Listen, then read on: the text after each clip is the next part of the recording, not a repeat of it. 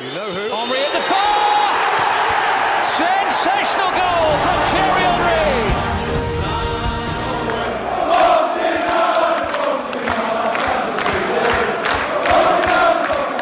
Above all, I am like you.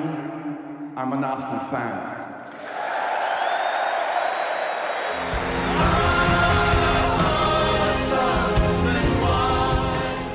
听众朋友们，大家好，欢迎收听新一期的《两杆老烟枪》，来个配音。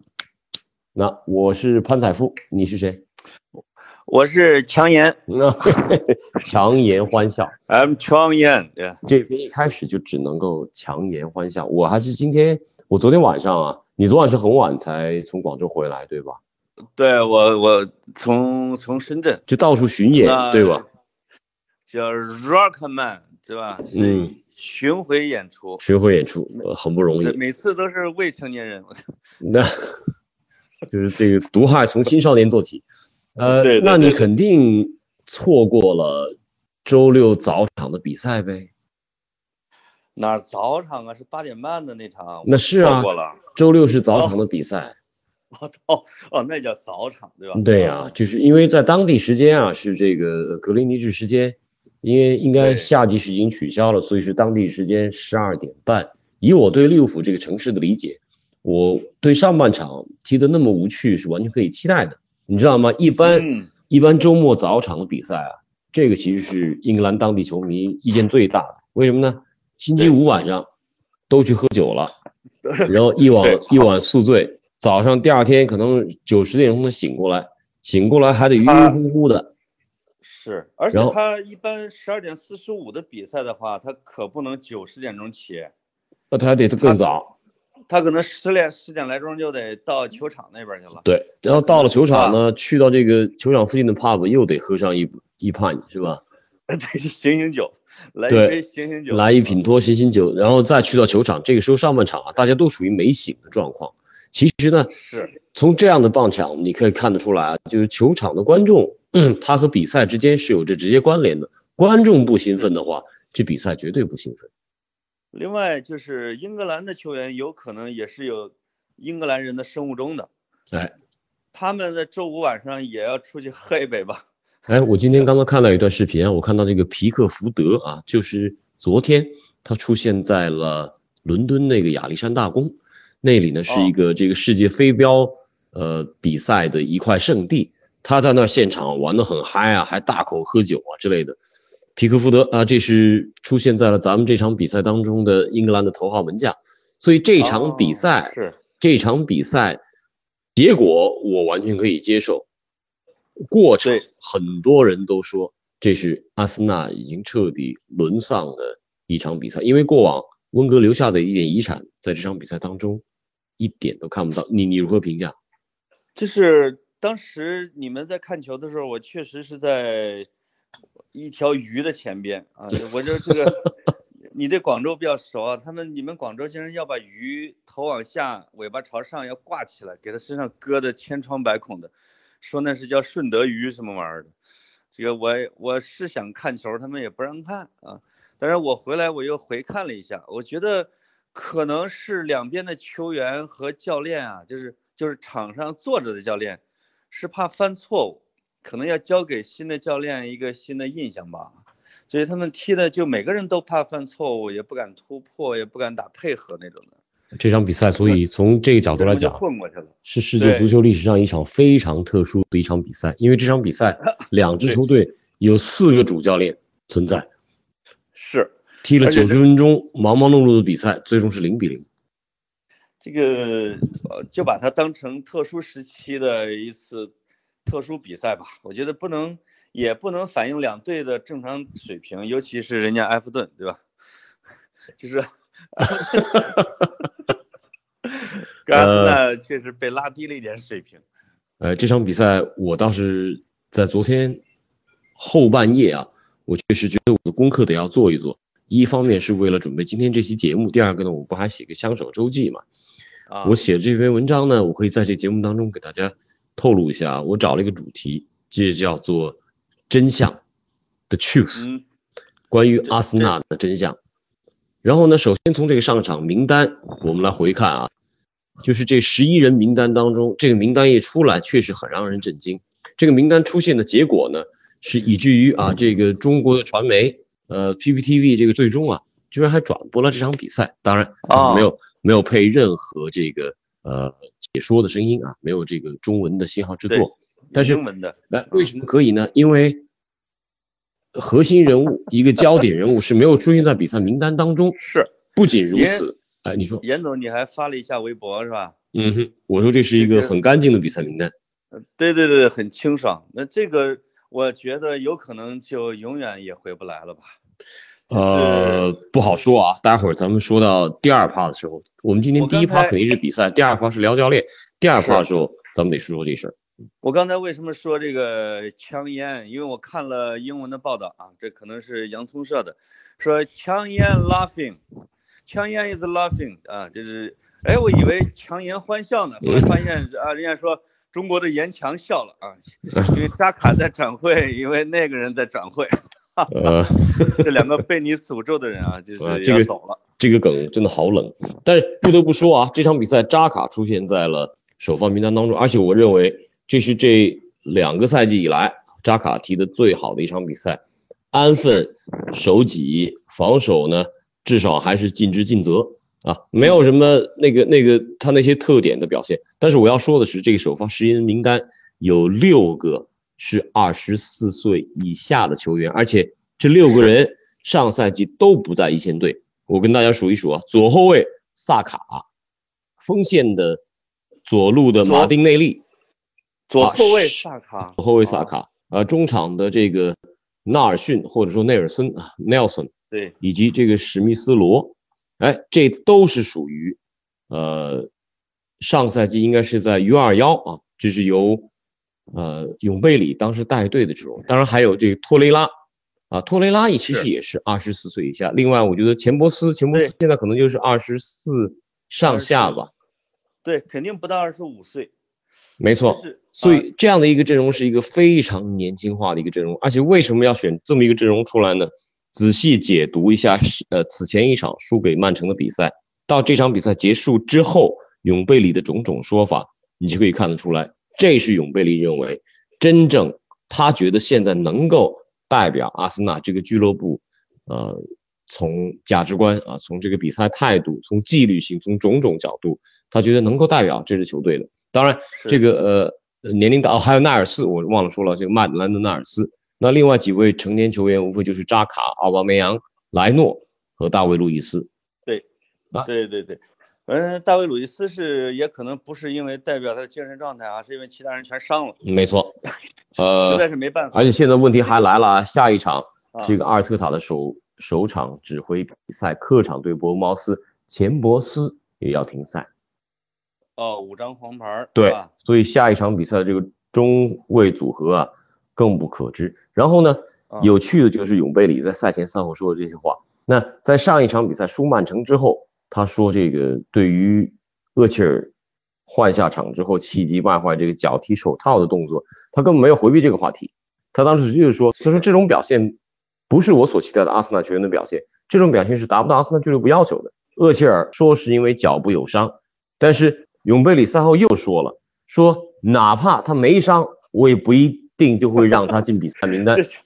这属于补刀啊！我我不，这其实啊，就就就是就是，哪怕他没伤，我肯定不会让他进比赛名单。而且这伤不伤的，我觉得在这个时候，那下一场比赛他又要进名单呢。我现在我猜想一下，厄齐尔可能在以前在频频没上场的时候啊，他他可能先知道自己没法上场，然后马上宣布自己有伤也是有可能的。他因为这你说我脚踝不是不是球员，不是球员说自己伤就伤了是吧？这个还有一个俱乐部的队医啊、主教练对你最近表现的一个综合恒定，可能这个脚伤是一个让大家面子都过得去的，哎各方面来看，对一个挺好的一个理由。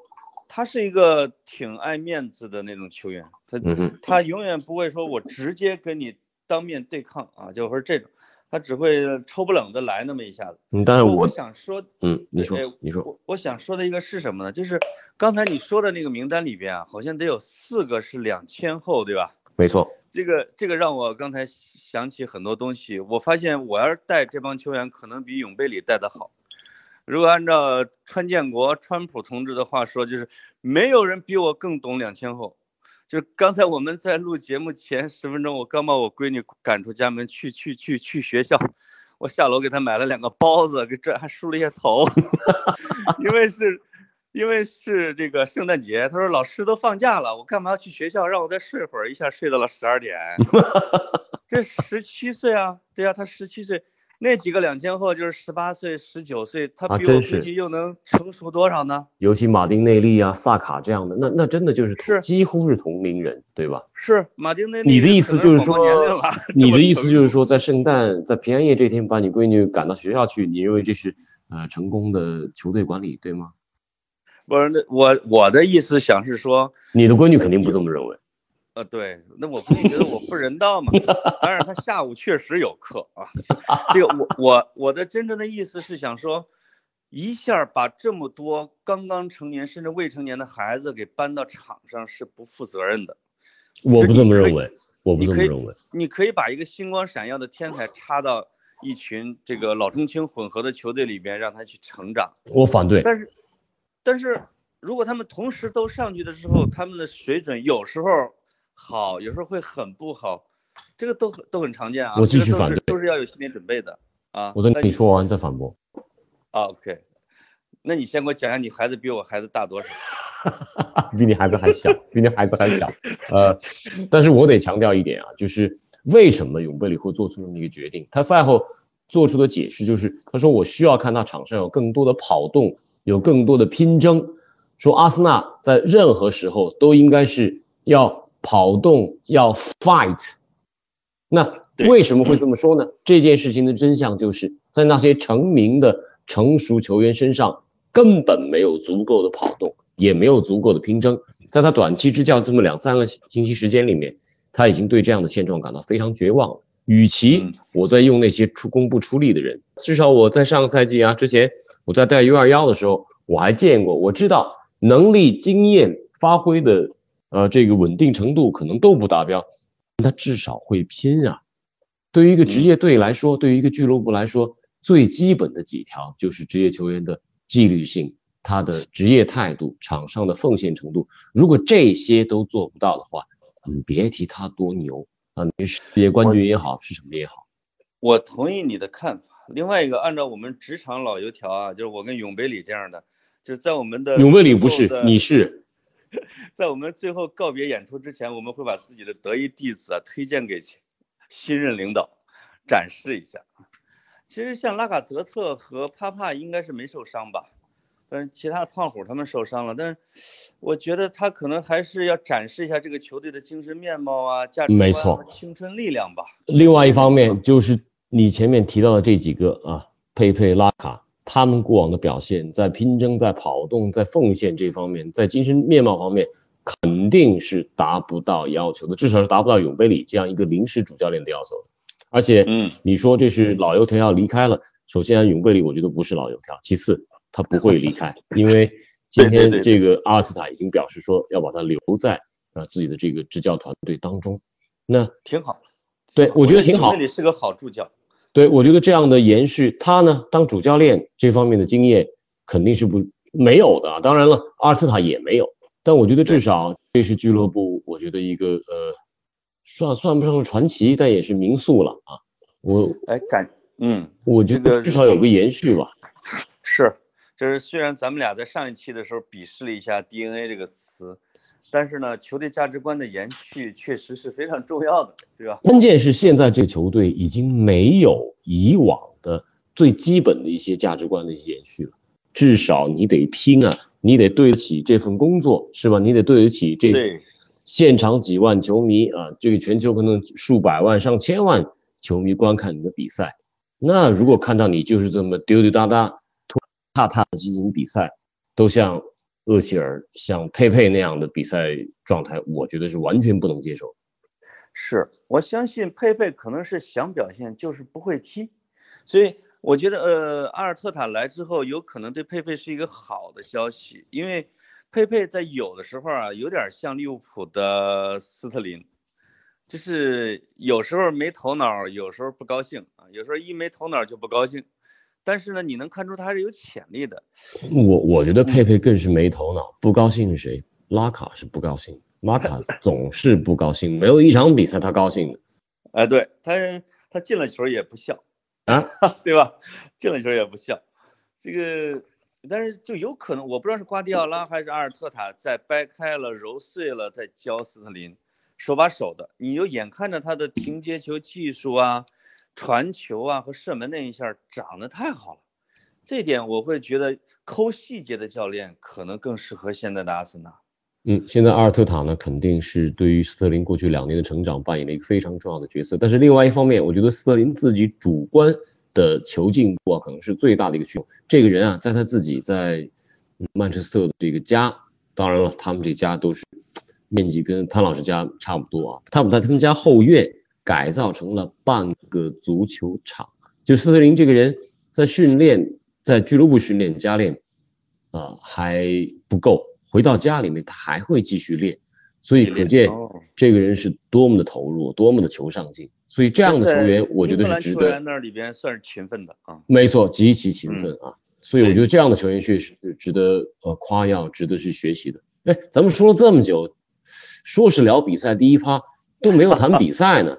那我跟你分享一下这比赛啊，阿森纳就两次射正，好像七次射门只有两次射正，那两次射正呢也没什么威胁。当然，埃弗顿更惨，九次射门没有一次射没射正，是吧？啊，是，我觉得这叫什么？这呃，一张白纸更能绘最美的图画。就埃弗顿真是把自己的处的之身交给了安切洛蒂，说 你来吧，你来吧，你怎么样都可以。然后安切洛蒂说：“安切洛蒂说我好了。”对，安切洛蒂说：“我好了。”那你们踢得很性感啊。嗯，安切洛蒂，哎哎，这是题外话。其实安切洛蒂啊，这两天在埃弗顿上任，还真的出了些段子。哎，咱们不是要重金求段子吗？我，对啊，他他说了一个安切洛蒂说了一段子，我没有看到其他更合适的段子。他说安切洛蒂可以发奖啊。对对对，咱们先来这么一段子。他说，呃，我今天到利物浦，哎，我在市中心一走啊，我发现好多人都害怕我呀，因为他带队呢，他带队十二次打利物浦，赢了七次。啊，伊斯坦布尔奇迹也是他慢至快的，他他在全世界打呃克洛普打的是最有心得的。我看那不。那那那伊斯坦布尔不也是他吗？伊斯那是有点呃，是这样，我是 伊伊斯坦布尔那种，他那哎呦，这没法讲了。人生不能算旧账。是，他可能从那以后长球了。绝对又被打醒了是吧？他长他就研究研究利物浦研究透了，因为那为什么我们我们永远打不醒呢？他他可能有绵功。就是我，对吧？我我看他有一场是带那不勒斯踢利物浦的时候，完胜压制，就特别奇，就是英超没有一支球队能够压制利物浦的。哎，哎，真真的是压制，这个好厉害的。哎，我突我突然想起了一个电影人物，哎，谁？化骨绵掌海公公，你记得吗？海海公公，这是鹿鼎。后来后来后来，对，周星驰把他称之为海咪咪嘛。但我不知道这个海公公海咪咪有什么关系啊？但是我记得这个化骨绵掌，这海大富啊，啊对对海大富对，所以咱们还挺幸运的，在化骨绵掌上任之前，我们逃过了这一劫。啊，真是真是，这个我发现为什么我们说聊半天说我们聊一下阿森纳的赛况，因为他真的没可聊，反反倒是安切洛蒂呀、穆里尼奥啊、孙兴民啊，哇这个故事。哎，所以我在这插插一段一点广告，就关于这场比赛呢，我我今天的这个枪手周记里面也没有太多写，因为确实比赛没有太多写，但是我从另外一个角度，深刻的批判鞭笞了目前这支阿森纳对于温格传承传承的各种丧失。嗯，大家如果想了解的话，去看看我这篇文章就好，咱们的节目就不多说了。呃，这也是温格现在。接受采访的频率越来越高的原因，我觉得就是他对阿尔特塔的到来其实还是很期待的。啊，那我们就要进入第二趴了。呃，第二趴要说段子吗？就我我还藏着一个段子呢。赶紧，以段子开篇。因为因为很多球迷在评论啊，或者在微博上一直说，你们不仅要讲阿森纳，你们的你们的温暖要要普照一下我们米兰呐米兰球迷我们什么之类的啊，国米呀、国米当然是傲娇了，米兰这个国米结果讲了一个米兰的段子，因为米兰咱们的加秃去了以后也屡创佳绩，嗯，对吧？零比五，哎，你推荐我看亚特兰大，我觉得简直太英明了。太英明了，真是这是最疯魔的一支球队。是 AC 米兰零比五输给了亚特兰大，创近三十年最差成绩。国米球迷就给端编了个段子啊，嗯，叫这个说米兰输给亚特兰大五个球，创了最差记录，非常令人心疼，连张璐老师都快哭了啊，让 然后让人想起了日本爱情动作女王雾野藤兰，对吧？一二三四五的五，心疼米兰，吴老师都心疼米兰了。哎呀，吴吴老吴老师现在都都是社会公益活动家了，是吗？是对我我一般到四十以后都成了菩萨了，对吧？这什么意思？就不收费了？就是前半生是肉体，后半生是灵魂。哦我经常会看到一些，对对对，动作女星，后来就还真是参加各种社会公益活动和综艺啥的。两杆老烟枪是由严强、潘采夫共同发起的球迷电台，每周二晚更新。您可以在喜马拉雅 APP 订阅“两杆老烟枪”，或者在微博搜索两杆老烟枪 FM，即可获得最新的节目资讯。好，我们现在进入到第二趴。第二趴，第二趴的主题是阿尔特塔上任。哎，是这也只能强颜欢笑。我现在其实本来没感觉啊原来是在安切洛蒂啊、阿尔特塔啊，还有呃波切蒂诺这中间，我肯定不把他放在前两位的。当时，嗯当时咱俩还有一点分歧，我说我想，呃，安切洛蒂来，你觉得他不合适，还不如来一年轻的，一一对竿子插插到底，对吧？对，那所以既然已经来了，而且还长得那么帅，还是自己人，还是队长，这个老球员全都在支持，那把我的火儿其实也煽起来了。嗯，我觉得我我我现在有了一种曼联球迷对索尔斯克亚的那种心态。你你你即使踢到这个什么倒数第五，也比穆里尼奥强，对不对？啊，这个虽然成绩不如他，但是我们是自己人，我有一种自己人的偏爱。曼联球迷真这么想的吗？哎呀，是是是，那我怎么办呢？就是，嗯就是，我是这么乐观的一个人，总是要找一些消息刺激一下自己，对吧？嗯咱们这样回到这个事件本身来看看阿尔特塔，因为阿尔特塔上任这个新闻呢，其实呃到今天咱们录节目来说已经算是旧闻了。他是在这场上周五啊，应该是这个英国时间，也就是这场对是阿斯顿比赛头一天就已经有这样的一个跟大家见面的新闻发布会，而且呢到现在呢应该有两次新闻发布会有各种表达。那阿尔特塔呢，在他新闻发布会第一次上任的时候，我觉得他的呃各种表达都非常到位啊，应该是嗯说出了大家都想听的，就是一个啊对这个俱乐部的尊重，这个俱乐部的价值道德观啊应该是什么，需要球员出现怎样的一种状态。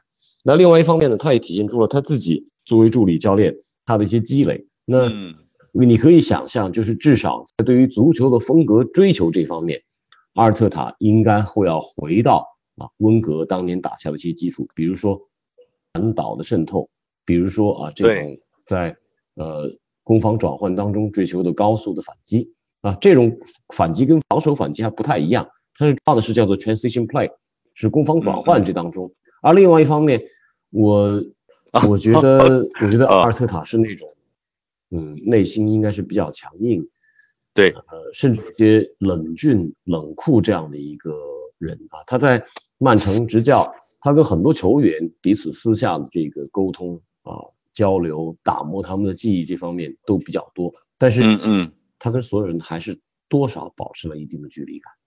是，就是我的我的观点啊，跟你也是比较接近的啊。就是第一个，呃，我整体来说还是偏高兴，但是其实有两个小担心。第一个是，他是真的会继承温格的风格，还是说瓜迪奥拉的风格，还是说去糅合成一个他的风格啊？这个现在不确定。但是我担心的一点是，阿森纳的球员的技术实力有可能会出乎他的想象。他前面说你们让我挺满意，就是那个零比零那场比赛，肯定是客气，因为他的足球也是要从守门员发起短传进攻的。我们已经试了阿森纳这批球员的门前发起进攻的那个是一个什么样子啊？就像马戏团一样的。阿尔特塔能不能让他们的技术提高一块，我得观望。另外一个，阿尔特塔的性格，就是当时最好的几个人的这个。主教练啊，他们的性格就是像穆里尼奥那样硬的，其实不算多。像克洛普、像瓜迪奥拉、像西蒙尼，其实都是有人格魅力，像大哥领小弟一样，让他们服气的那种魅力。呃，对对，这个呃，应该说穆里尼奥也有在这方面。我觉得，当他想要去做的话，他可以体现出非常强的这种感染力。他就是这个大哥太多变，对吧？呃，对，无常。但是。但是我觉得对阿尔特塔，我觉得作为阿森纳球迷来说，咱们其实应该是抱着一个宽容的心态，或者说一种敞开的心态，我们来从零开始来观察他，因为我们对于过往这些东西看到，作为球员跟做教练，这完全是两个人啊，承担的责任也完全不一样。当主教练跟当助理教练更是完全不一样。一定意义上啊，助理教练啊，他其实是很多时候呢，一方面他是专项某一个啊技术板块。某一个技术环节这方面的专职教练，另外一方面呢，这个助理教练大多呢都是和事佬，是一个平衡剂。他主教练往往是要得罪人的，规模越大的俱乐部，主教练越容易得罪人，而且他也不能够，他是不能够回避的这么去得罪人，是需要做决定。我看有些有些教练会一辈子还挺乐于当助理教练的，因为当主教练有，当主教练对人的身体、精神、心理损害会很大。对吧？没错，啊，那那有一些当主教练潜质的那些教练呢，比如原来克洛普的副手啊什么之类，他可能半路他就走了，他可能要找机会去了，他要去当老大去了什么之类的，啊，所以阿尔特塔就是那种肯定当助理教练不能超过五年的，因为他在旁边的气场都明显明显超过瓜迪奥拉了，啊，对吧？这个这个我觉得是可以。我觉得他要是能够更多的在展现出硬里边能展现出他一点多笑一笑，是不是更好一点？嗯，我们在他的球员时代还偶尔能见到他的一些笑，也是有控制型控制的一些笑。但是是作为一个助理教练，他的场边他几乎都是不笑的啊。这个也许也许跟瓜迪奥拉是有一定分工，但是有有一件往事值得一提啊，就是他去到当瓜迪奥拉助手，呃，一六一七赛季才。可能上任他两个月吧，当时就有一场曼城跟阿森纳的比赛，是，呃，其实他才两个月，他说他自己在那个非常成熟的助教团队里面，他觉得自己还没有什么履历。瓜迪奥拉当时直接就跟大家说啊，说未来这一周我们一切都听这个 Miguel 的，然后说 Miguel 他退役才两个月，他对于对手无比的了解，比我了解多了，我们一切都按照他的安排来。然后果然那场打阿森纳的比赛，整个曼城的战术设计。特别是啊，对于斯特林啊这样的前场的重要球员的使用，都是按照阿尔特塔的设计来执行的。后来那场比赛呢，是斯特林打进制胜球啊啊，曼城是二比一获胜，所以他很快就赢得了瓜迪奥拉的这种尊重，也有是充足的放权，在各界对他能力都是一片褒扬之声。我觉得在专业水平这方面，他应该是啊能够达到一定高度的。对，还有一场我不知道是不是你说的这一场啊，那场是特别有细节。那场我跟闺女也一块儿唱，呃，也一块儿看球的时候，发现我跟阿尔特塔的角色很像，就是就是呃，曼城有一在平局的时候一直在打下底高球传中，我记得当时阿尔特塔就喊住了瓜迪奥拉。什么拿个拿个小纸在那画，还有这个手要贴着地面搞一个弧线那个，是要打贴地的地面传中。结果这个布置下去之后，五分钟之内，曼城就进了一个如出一辙的，是我记得毕希尔瓦还是谁传中进的。哇，当时瓜迪奥拉拿那个大手对着阿尔特塔那肩膀啪啪啪一直拍，哎，阿尔特塔抱着膀子也不笑。我就觉得哇，这个一是他真的很聪明，确实太聪明了啊。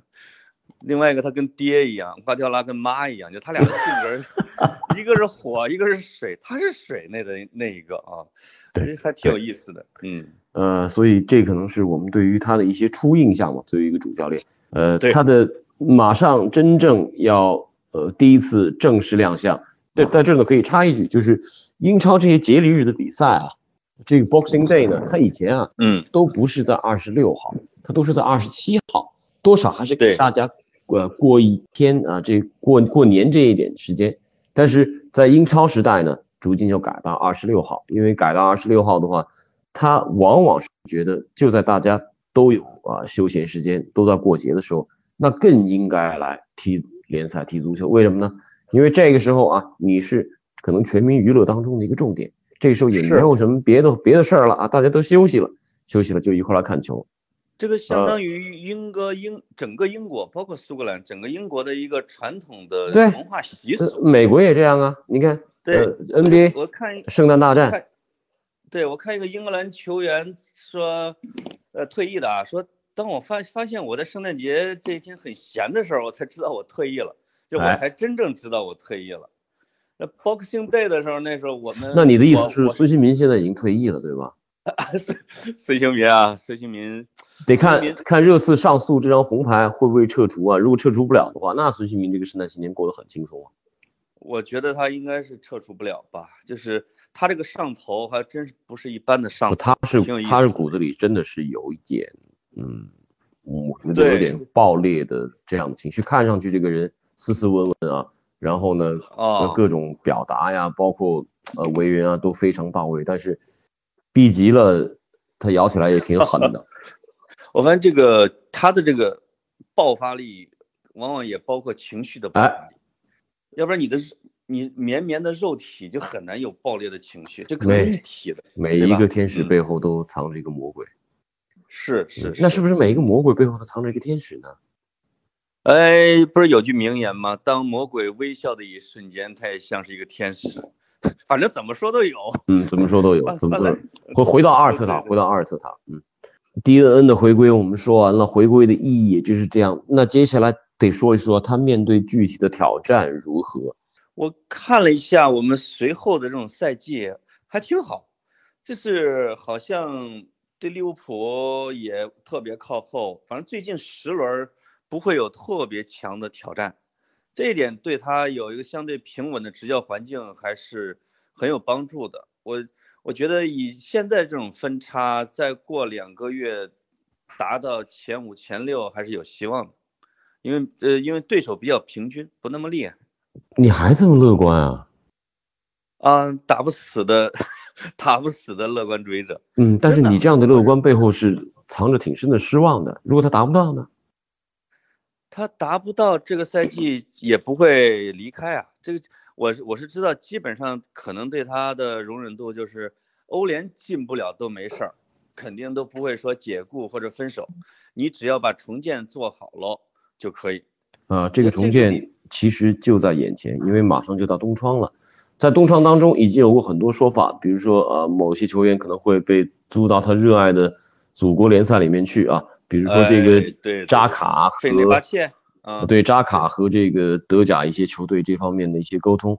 但是这个球队啊，我觉得呃如果真的是要做这种调整的话，你送人走没问题，尤其送走这些大家都期待他走的，那得进谁？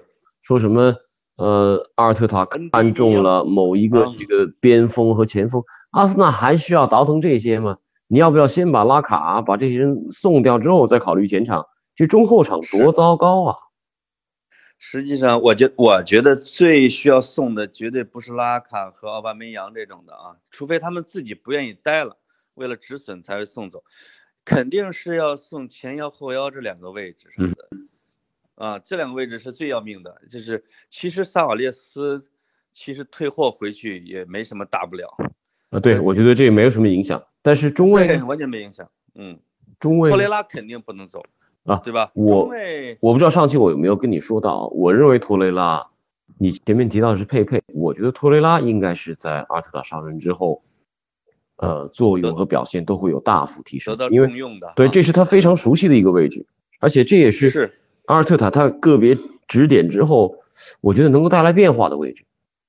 对对对，而且他不是一心想走，他是因为没有位置，他的心理上就是心灵比较叫敏感一点吧。如果教练不重用他，或者说对他不是很重视，他就可能我要走不走啊，走不。但是如果如果阿尔特塔一句好话说，我看好你，托拉肯定不走。嗯所以我们基本上都不用提他的呃这个位置什么之类的，主要就是我觉得主要就是回土耳其的和回阿尔巴尼亚的那两个人啊，走了之后看怎么走，呃，不是都回到祖国吗？那个不得回到阿尔巴尼亚吗？让让他们回国去吧，他们爱回国的回国啊。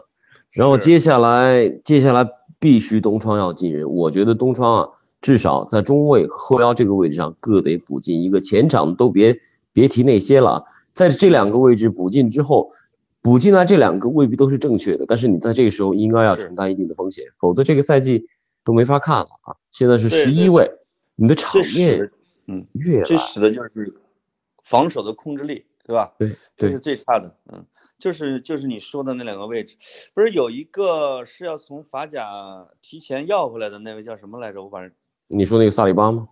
啊，萨里巴，那十八岁呢，那也是十八岁的孩子呢。我懂，我懂，我我要不要应聘？这样就五个十八岁的孩子在场上了。你你是打后腰吗？Nobody 呃什么？Nobody knows kids that mean。啊，是啊，就是我是觉得年龄还是要有一种混搭，重建不是要带着幼儿园上场。这，你像切尔西也得有热日尼奥啊，有科瓦契奇，有坎特，我有威廉，我的妈！你想想，有有有几个熟男在场上是借着骨架镇场的？你得这么这么想。那你要的留熟男，有哪几个熟男值得留的？现在这帮人里头，你说哪些你值得留的？我大卫鲁伊斯，大家再不满，大卫鲁伊斯我觉得得留。嗯，那反正有一手吧，他叫他叫有一手，对吧？嗯他缺点很。奥巴跟拉拉卡爱爱谁谁，我觉得两个都走肯定不行，但是留下任何哪一个，我觉得都也还凑合。当然，我会倾向于奥巴一点，但是队长不能让他当。是熟男这呃两个，莱诺算熟男，这没得说，是吧？对对，呃，后腰就不行了，前腰也没有，就是整个的中场是没有一个熟男正常的，对，这个肯定是没有，这个太惨了。这我们讨论的这种窘境，实际上是在为上一个转会窗口的胡操作来来来补坑，来让你很嗨的胡操作。对，就是这个所谓三巨头的胡操作啊。你的污点我会永远记住。嗨，是，所以有有二，我觉得阿尔特塔就是如果能用东窗能止损，对吧？呃，下窗能操作，如果卖人的大权或者买卖人的大权，如果在合同或者说在约定里边，至少有一一大部分属于他的，这个就会好办很多。嗯，如果还是职业经理人操作的话，也得阿尔特塔提出名单，让他们去实现，而不是由着他们去搞 FM 的那种操作方法，那真是胡闹啊！好，我们再看看啊，就是这个呃中奖球段子有哪些段子啊？这个呃有有这么一条啊，比较早的流出来了。我跟你说，埃弗顿对阿森纳一场比赛，两方对垒，三军用命，四位主帅无有进球，这个还行吧？哦，啊，这个还行，还行，嗯还行。还有我哦，我这两天看了有，因为中国中国的球迷特别喜欢玩成语，对吧？啊啊，对张伯伦玩的也挺多，莫耶斯玩的也挺多，什么就是现在拿这个严强玩的也挺多，就是有一个词叫做差强人意。呃 这个这个，但这个我觉得不是污啊，你不能想太多。他本来是说里皮的，对，这个这个里皮就是就是差一点儿强，不是叫什么踢的那么差，以至于强迫着里皮都回到了什么自己的祖国意大利什么之类的。嗯但是这个如果是把它比作言强啊，就是差强人意，哎呦，我觉得这个含义会丰富很多。嗯，我我我再来一个，我看到一个啊天才少女卷卷的女朋友，呃，她这么她配了一啊张图，她叫做三兄弟的比分都是五二零，啊，配了一张图，五比零、5-2二比零和零比零，五二零。哎，我觉得这有意思啊。这个这三兄弟这个梗现在在网上都传疯了嘛，对吧？刘关张，对，嗯，而且严肃媒体现在也都在把它作为一个现象来做了，对吧？这每一个这个这真是架不住网友。还有一个，还有一个，还有一个，哎，我看到一个啊更好笑的，有一个叫做啊。海下划线底捞海底捞这位网友啊，他说的啊，他说他在直播吧上看到一段子，是在 曼联赛后啊，这个我还不能够在节目当中完全念完，念完那就可能违规了，但是呃，你意会一下，叫做 嗯。前场三叉戟啊，说曼联的啊，前场三叉戟，这个呢，博格巴拿戟啊，你可以想象手拿方天画戟是吧？然后呢，林加德就是戟把儿，三 就是林加德就是那个方天画戟的把儿，呃，把柄那个把啊，林加德就是那把儿哈，我呃，那你把它念完吧这句话。啊，你读一下嘛，也没什么敏感词嘛，对。啊，对对对对，戟把是吧？这是河南话吗？对对对对对对对对对，这个我没法，我河南话没法念，我河南话每一句话都像粗话，真的很难搞。你还有什么段子？还有什么段子啊？呃，我我没了，我没了。我觉得你刚才说那个是最搞笑的。你学哪个？今今日这海海底捞这个，就是这个方天画戟吗？就是曼联三叉戟把儿这个啊，啊，对对对对，就林加德已经是曼联现在被黑的最焦的一个人了啊。还有什么别的段子可以分享的吗？就就这这个比较逗是吧？那行呗。咱们串串起来也说了四五个了，对啊，对对，那我觉得这个这个就就以他了，好吧？这个这个海下划线底捞，哦，我同时会记下他，然后啊我们会跟这位网友来联系啊。这一期呢，我们中奖的是给他一件这个某林加德的球衣，送 那给他一个那给他一个三叉戟，是不是好好一些？给他买一个三叉戟啊，可以，给送他一个把儿吧。要带要带把儿的啊啊！这位网友呢，麻烦麻烦这位网友呢，跟这个呃两岸老乡 FM 这个微信呃，对不起啊，这个微博的呃进行私信联系啊，回头我们会给您一些选项，我们有的一些球衣，看您挑哪一件。回头收到之后呢，也发也也欢迎您在呃微博上跟我们分享一下。但这有一个问题哎，我得问一下啊，啊这跟你有关的，说苏老师和潘老师两个人看好的教练，本赛季目前都已经下课，艾美丽和波切蒂诺，你怎么说？我看好的是波切蒂诺是吗？嗯哼，我看好的是波切蒂诺在热刺吗？没有啊，我觉得这个这个冤枉我。这个再一个，孙老师是谁？苏老师，苏老师，嗯，呃呃，苏苏苏老师哈嗯啊啊啊！有给你这陪榜的，个呃，安波波切蒂诺是我看好，是他，我想让他在阿森纳来，我觉得他能够带好。我不是说他在热刺一直很好，他他今年说实话，就再好的教练，在一个球队，其实像西蒙尼在马竞也一样，我觉得他也一两年前就该走了，就是你不可能说像温格那样带一辈子。这个教练和这个球队和这个俱乐部都会陷入到一种惰性嗯嗯啊。热刺就是，尤其他的训练量又超级大，这个教练又有一顶有一顶威势的时候，这个球员有时候其实会产生一种疲倦的嗯啊。所以我我声明，我不是看好波切蒂诺啊，我对埃美丽的他在二十二场不败的时候呢，我倒是看错了一点点，这个我承认。好，我这还有还有还有点消息啊，可以跟大家来呃，在这个周二下午录制的时候，可以跟大家分享一下。一个是阿尔特塔呢，他组建的这个教练团队里面会留下永贝里，另外啊，据说他会带来一个叫做史蒂夫伦德 （Steve Rund） 这个人呢，呃，一九七零年生人啊，这也会是作为他的助理教练啊。这个人的履历啊比较丰富，他曾经是个职业球员，在德比郡踢过球，但是踢了九场呢，因为重伤啊就提早退休了。后来成为了一个哦职业教练，而且他作为一个职业教练呢，曾经长期给这个麦克拉伦当助手啊。麦克拉伦在哦英格兰代表队那次当过助手，后来呃嗯呃在米堡也当过助理教练，然后呢，在给莫耶斯当过长期助手，在埃弗顿到曼联，也就是因为他在埃弗顿当助理教练的时候呢，跟阿尔特塔就关系熟悉了。那么他还在对二零一六到二零一八，这个 Steve Round 担任过阿斯顿维拉俱乐部的足球总监。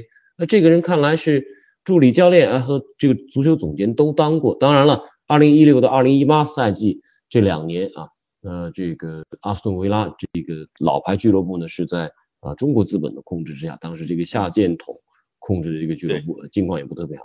呃，另外还有一个就是阿尔特塔有可能啊会要瞄准了另外一个人，叫做阿尔伯特斯图伊文伯格。这个人是目前威尔士代表队的呃二号人物，呃吉格斯的首席助手，曾经是哦呃在范加尔手底下干过，这也是阿尔特塔比较看好的人啊。所以他的这个助教团队呢还是在组建过程当中啊，目前并没有说自己就带这个团队来。看来他对曼城算是比较兑现承诺啊。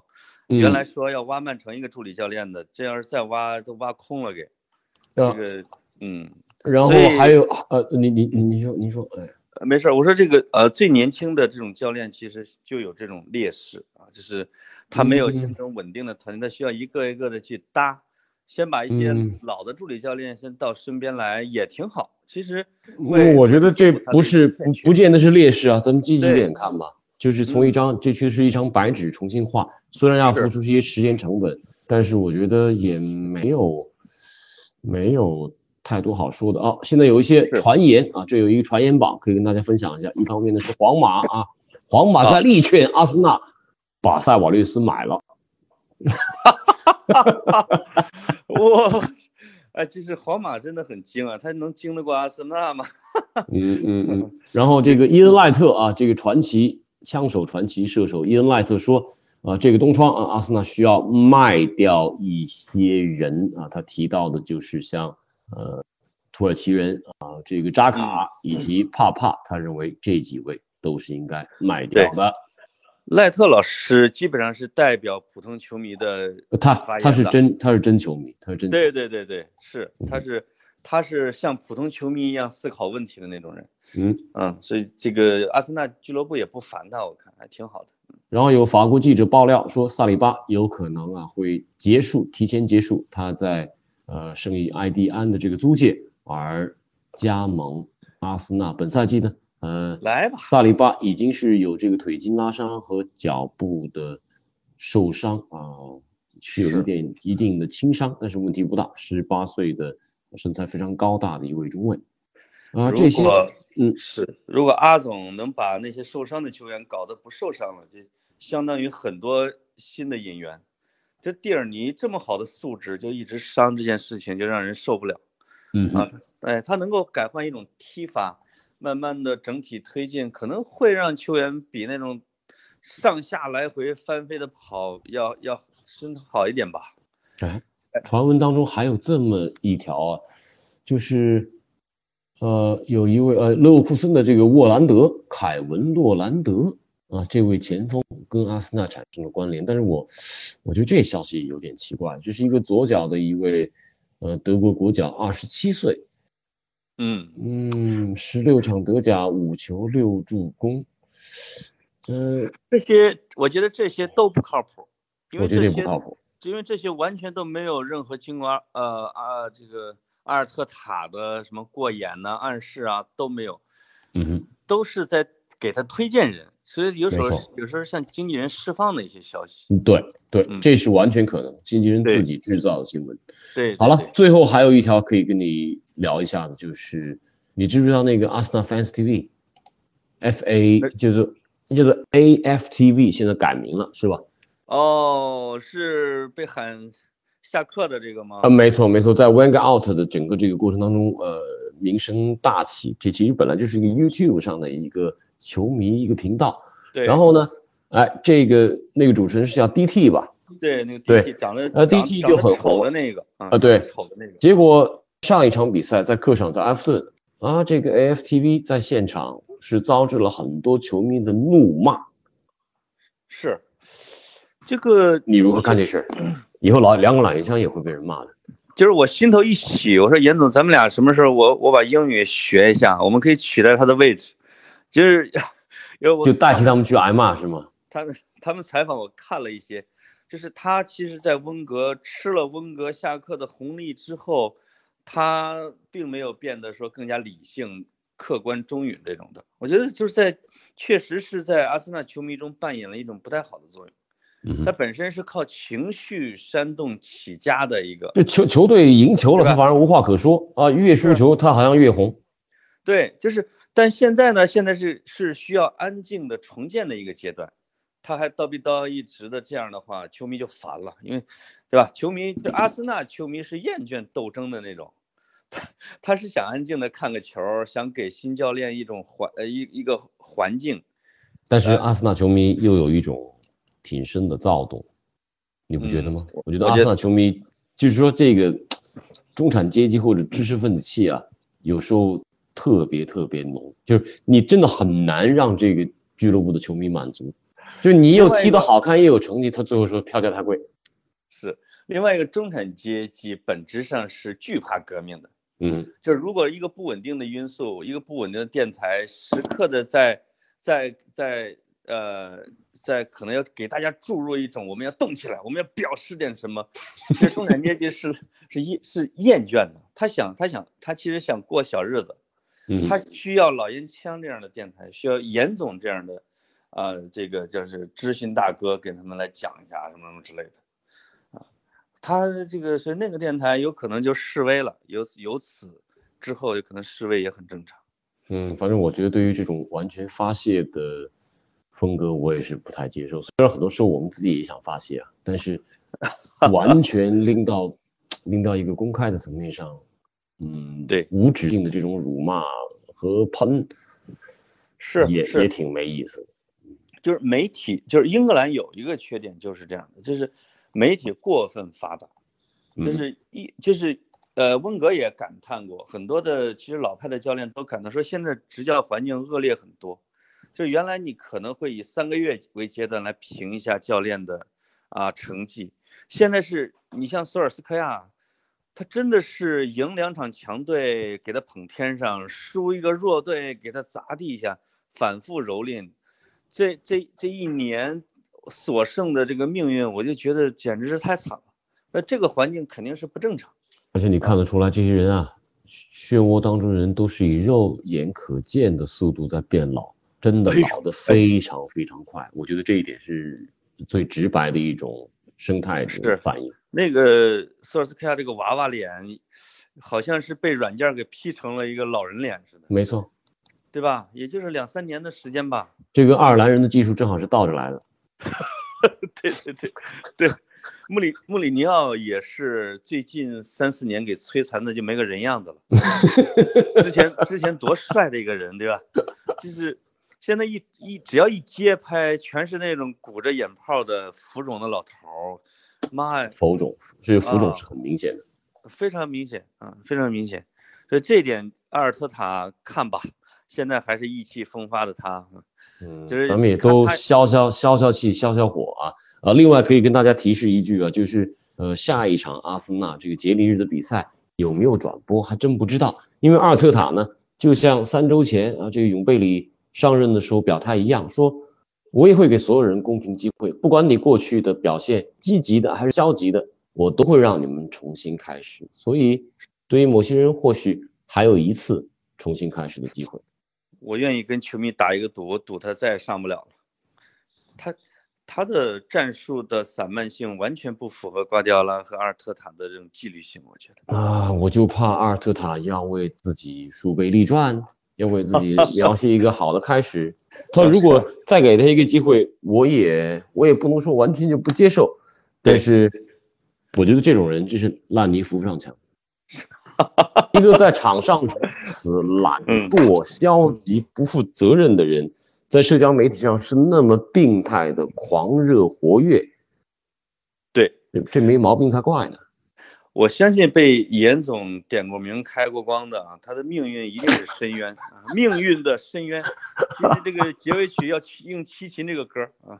好，命运的深渊啊！另外呢，给大家预告一下，在二零一九年的十二月三十一日啊，我们会录制二零一九年最后一期的两个老烟枪，在烟枪当中陪您进入到二零二零年。好好好，那关于这一年的总结以及未来一年的眺望，我们放到下期再说吧，范老师。好嘞，好嘞，好嘞，好嘞，好了，好，哪哪说哪了，开枪为你送行。欢迎大家继续贡献段子啊。对对，以后我们的奖品会越来越好。哎，好，好，好谢谢范老师，就到这儿了哎谢谢严，总本期结束，拜拜。拜拜。